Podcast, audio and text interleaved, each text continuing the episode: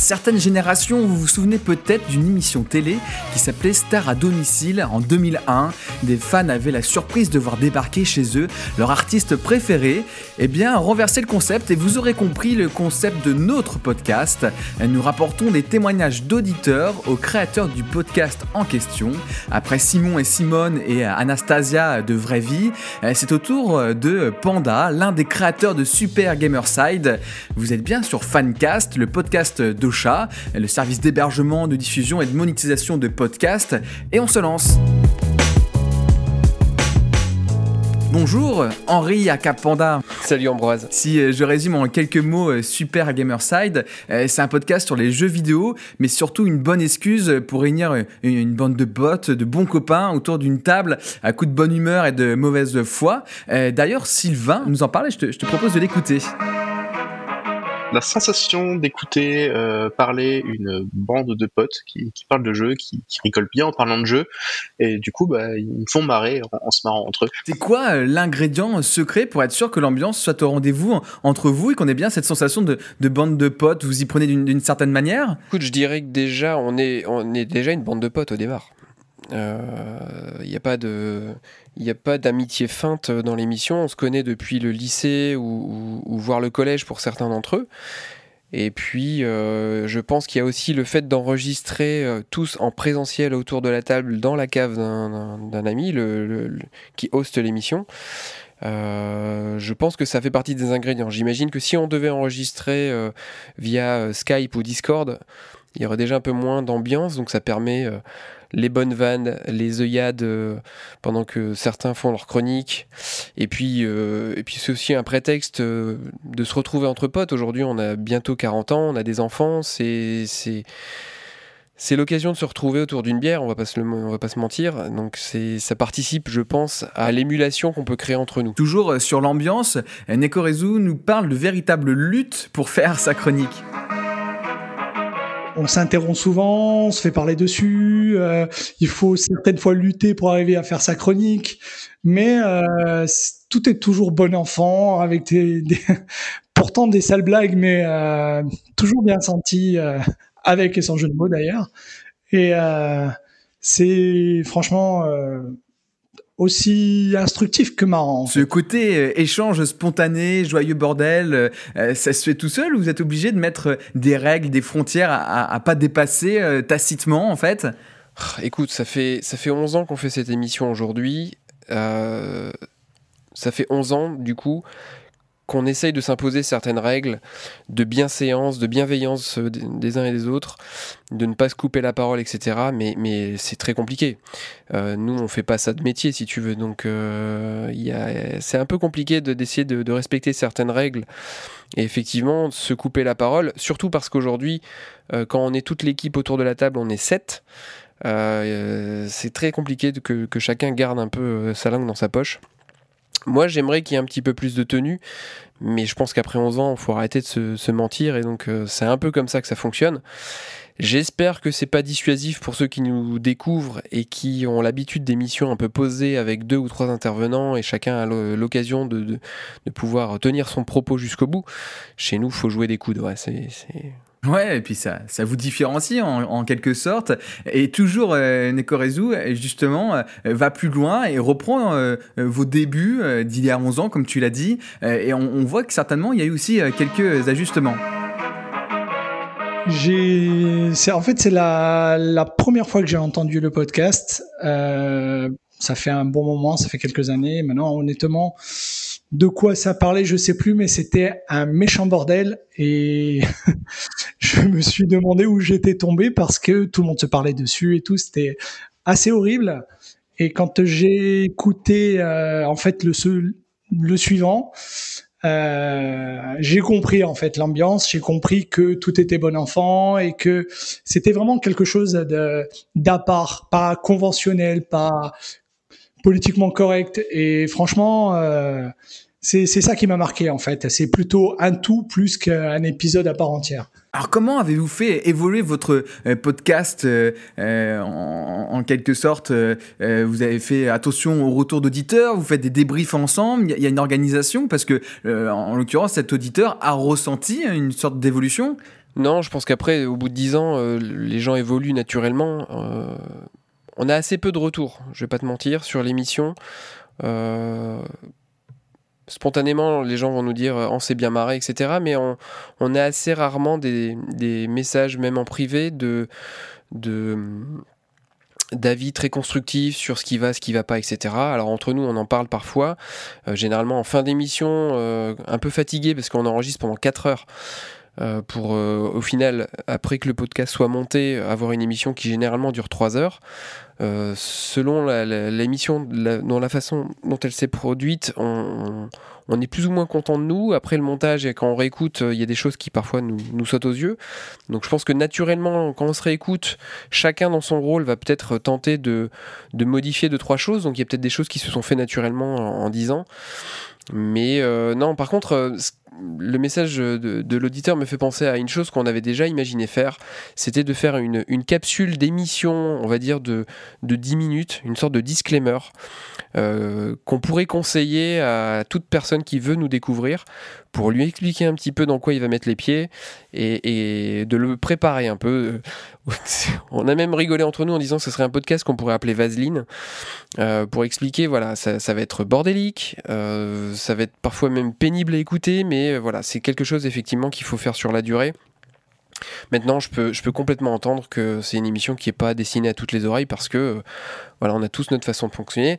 Nous, on a été biberonnés, on a bientôt 40 ans, on a été biberonnés au, au, radio libre dans les années 90, euh, au Club Dorothée, donc ce côté bande est un peu bordélique. Donc euh, je pense qu'aussi on est le, le, fruit de, de ce qu'on a écouté quand on était adolescent. Alors Simon, lui, nous parle de votre liberté de parole et c'est plutôt intéressant. Ce que j'aime beaucoup, c'est qu'il y a un tour de table à chaque fois que chacun nous dise un petit peu, euh, voilà, c'est quoi ton jeu du moment euh, Et du coup, chacun prend la parole sur un titre, nous donne son avis, euh, et c'est ce qui est hyper appréciable aussi, c'est que c'est un avis souvent sans filtre, un avis très objectif. Donc voilà, moi c'est quelque chose qui, m'intéresse. Et, et, surtout, le, pour moi, le point le plus positif, c'est que tout le monde a la parole et du coup peut s'exprimer sur, sur un jeu vidéo. Et le côté, voilà, je rebondis sur ce que mon pote vient de, vient de dire, c'est toujours euh, très intéressant. Alors là, on voit qu'il y a de la richesse dans, dans vos avis, euh, mais comme il dit, il n'y a pas de filtre. Est-ce que à aucun moment vous vous dites, oh là là, on pourrait se mettre des personnes à dos, je pense notamment à des studios de jeux vidéo ou des personnes du, milieu du, du gaming? Je pense qu'on s'en est déjà mis. Je, pense que hum, historiquement, il y a eu parfois des approches d'éditeurs qui nous contactaient par mail, qui nous demandaient de tester des jeux, etc. Et puis je pense que après écoute, euh, on n'avait pas de nouvelles. Donc je, pense que c'est effectivement pas le genre d'émission que les éditeurs ou les développeurs pourraient, euh, dans lequel ils pourraient être intéressés. Mais à la limite, on s'en fout. Aujourd'hui, on n'a jamais cherché à nouer des partenariats financiers ou, même euh, euh, de quelconque manière que ce soit avec des éditeurs de jeux vidéo. Donc euh, on achète nos jeux nous-mêmes. On les teste effectivement sans langue de bois. Si on trouve que c'est de la merde, on va vraiment pas hésiter à le dire. Mais J'imagine qu'aujourd'hui, un joueur lambda, c'est ce qu'il attend en fait. Je sais pas, je regarde pas beaucoup ce que font les youtubeurs euh, euh, qui s'adressent à une population de, joueurs de 14-15 ans. Je sais pas quel est le ton qu'ils peuvent avoir, mais en tout cas, nous, on s'interdit rien sur le sujet. Euh, donc, pas, pas, de filtre, effectivement. Et après, chacun a un peu son univers en termes de jeu. Donc euh, c'est assez rare qu'on se retrouve dans une émission en parlant du même jeu, sauf euh, très gros hit euh, qui va sortir et qui, met tout le monde d'accord.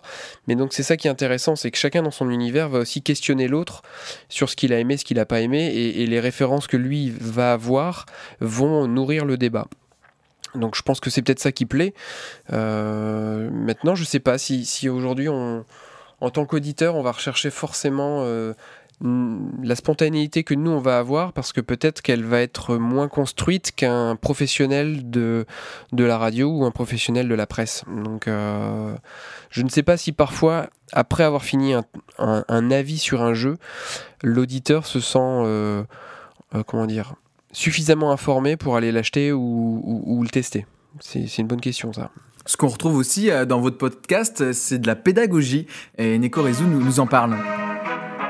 Euh, non, justement, parce que il y a beaucoup de d'explications euh, qui sont assez claires. D'ailleurs, euh, Sbi joue très bien son rôle de néophyte pour que euh, tout soit euh, bien expliqué pour euh, les nouveaux arrivants, etc. Et franchement, c'est appréciable.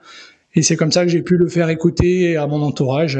Est-ce difficile de garder au, au fil des années l'accessibilité, de ne pas se transformer en une émission que, euh, qui, qui serait que pour les passionnés ou les ultra pros euh, du gaming? C'est une très bonne question. Euh... Je sais pas si c'est difficile. Je pense qu'il y a des choses qui se font assez naturellement. Mais c'est vrai que hum, notre euh, host, donc, euh, qui a le, le surnom de Sbi, euh, lui euh, vient d'un univers complètement différent. Il travaille en banque, si tu veux. Donc, euh, sur plein d'aspects très réseaux sociaux, web, etc., il est, largué. Donc, je pense que il joue pas un rôle quand il nous demande de préciser certaines choses. Mais à la limite, tant mieux, parce que ce rôle parfois un peu candide nous permet, nous aussi, d'avoir la vigilance d'être effectivement plus pédagogue sur certaines notions. Euh, et puis euh, dans l'équipe, on a Escarina Maïté qui elle a travaillé plus ou moins dans le jeu vidéo. Elle a travaillé chez Ankama, euh, donc l'univers de Dofus pour ceux qui qui connaissent pas la société. Et, et je pense que elle a aussi un regard justement qui permet d'être un peu plus vigilant sur sur certaines notions. Maintenant. Il n'y a pas de chemin tout tracé sur, euh, sur ce qu'on fait. hein. C'est vraiment, encore une fois, très spontané. Et c'est parfois euh, pour le bien comme pour le meilleur. Donc, euh, c'est intéressant parce que du coup, ça peut me permettre, moi, à l'avenir, de, de penser justement à embarquer peut-être plus de monde dans nos explications et de, de- veiller à à pas rentrer dans des techniques très pointues. Alors si je complète ta réponse, on pourrait imaginer aussi que cette accessibilité, elle repose aussi sur le côté copain, et Simon le- l'exprime plutôt bien. Parce que, comme je le disais tout à l'heure, j'ai l'impression d'être avec euh, euh, une bande de copains. Euh, on, on- on le sait, voilà, Super Gamerside, c'est avant tout des, des potes. Et j'ai l'impression, en les écoutant, d'intégrer leur, leur cercle. Vous vous rendez compte que vous engagez autant les auditeurs, qu'il y a ce, ce lien de camaraderie qui se crée au-delà de vous, ceux qui animez le podcast, mais aussi bah, ceux qui vous écoutent? Ouais, ça c'est un retour qu'on a eu assez souvent et dès le départ. C'est le côté, je pense, présentiel, euh, d'être autour de la table et donc euh, de, pouvoir euh, discuter à bâton rompu, d'échanger des anecdotes parfois très personnelles. Je pense que l'auditeur doit avoir l'impression de, rentrer dans un cercle et puis à force de nous connaître et donc d'avoir l'impression d'écouter des gens qu'il connaît bien et qui qui sortent volontairement parfois du, de l'univers du jeu vidéo. Finalement, je suis persuadé que si on devait calculer euh, le temps de parole et euh, les, les sujets évoqués, je suis pas sûr que le jeu vidéo finalement occuperait euh, la, la totalité de l'émission. Donc je crois que c'est un peu ça, le côté je suis dans une soirée avec des potes, on boit une bière, on discute de plein de choses, des jeux qu'on a fait, de, de, choses qu'on a vues dans le milieu tech, geek ou cinéma, et sans doute que ça participe à ça, ouais. Comme on l'a dit, vous avez euh, une décennie, plus d'une décennie euh, d'expérience derrière vous, euh, et Sylvain, euh, un auditeur, n'a pas changé ses habitudes depuis cette période. Euh, alors là, c'est plus euh, une, une convenance personnelle. Je suis vraiment un gros consommateur de podcasts. Je pense que je, par jour, par semaine, je consomme plus de, de contenu sous forme d'audio que vidéo. Euh, donc ça a toujours été euh, une habitude pour moi. Et puis pas Gamerside, mine de rien, c'est un podcast qui a, je crois, plus de 10 ans maintenant. Et euh, bah, du coup, à l'époque, l'audio, ça se, ça se transportait super bien sur un iPod. La vidéo, beaucoup moins. Du coup, bah ouais, c'est un, un usage qui, qui est resté. Moi, en tout cas, ça, ça me plaît bien qu'il soit resté à l'audio. Je trouve ça juste plus facile à écouter partout, tout le temps, que ce soit quand, quand je fais ma vaisselle ou quand je vais au boulot. C'est c'est parfait. C'est super intéressant de rappeler qu'en effet, en 11 ans, le milieu du, du web, du numérique a bien évolué euh, et que notamment la vidéo est apparue euh, de manière beaucoup plus accessible grâce à, à de la fibre ou euh, grâce à la 4G où tout le monde maintenant peut consommer de la, de la vidéo.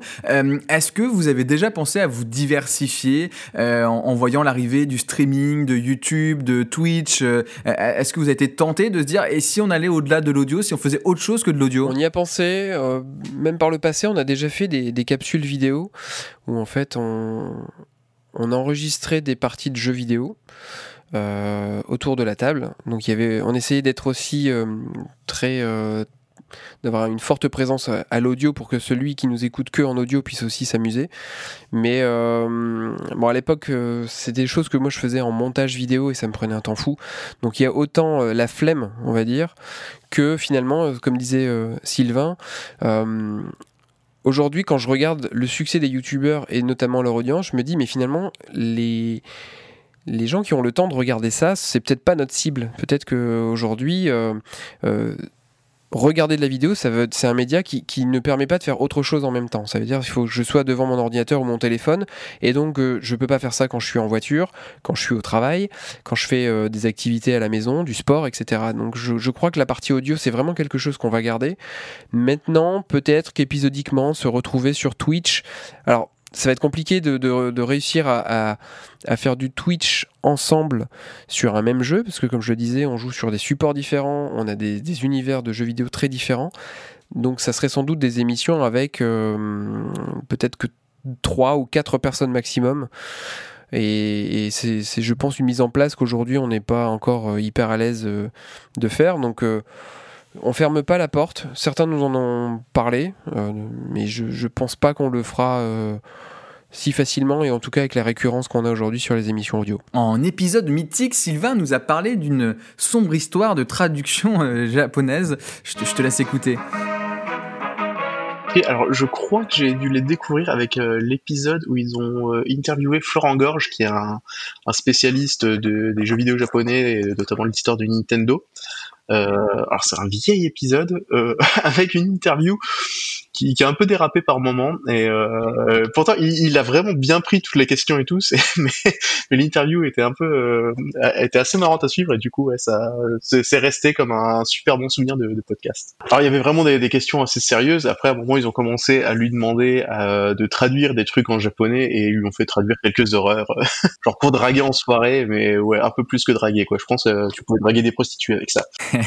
Voilà le témoignage. Tu te souviens de cet épisode? Ouais, ouais, je m'en souviens bien parce que euh, on a eu euh, dans l'émission parfois des invités. Et là, pour le coup, Florent Gorge, effectivement, venait de Paris euh, par l'intermédiaire d'un ami qui, l'avait conduit chez nous, etc. Donc il y a un côté presque déférence, tu sais, de recevoir quelqu'un qui fait partie du sérail, qui est connu et reconnu dans son domaine, etc. Et donc de faire 90% de l'émission en étant très sérieux.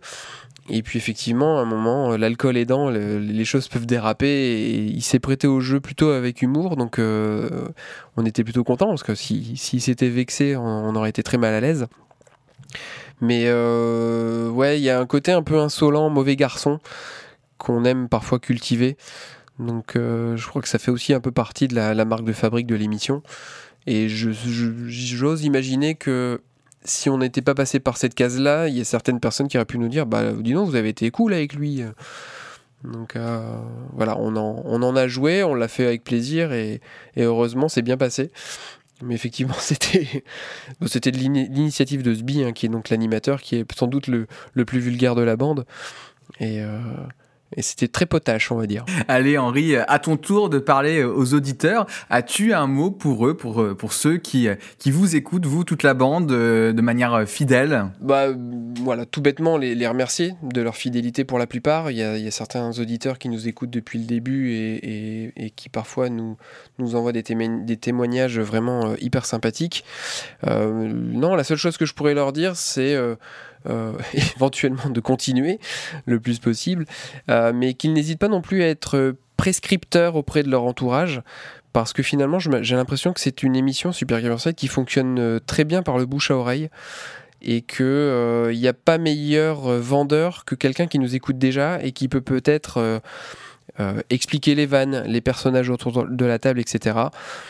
Aujourd'hui, j'ai l'impression que sur iTunes, on est un petit peu noyé, par exemple, par la très grande quantité de podcasts qui, qui arrivent depuis euh, un petit moment. Et puis on a aussi, nous, une iconographie, un logo qui, euh, de prime abord, euh, ne laisse pas vraiment imaginer qu'on puisse parler jeux vidéo.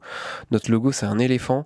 Il y a éventuellement que le gamer dans, dans le titre qui peut faire croire qu'on parle beaucoup de jeux vidéo, mais on n'a pas de, de, logo avec une manette ou avec une croix directionnelle ou ce genre de choses. Donc à nos auditeurs fidèles, j'aurais envie de leur dire ça. Merci de votre fidélité et n'hésitez pas à, parler de nous autour de vous. Bon, bah, le message est passé. Merci Henri pour cet échange.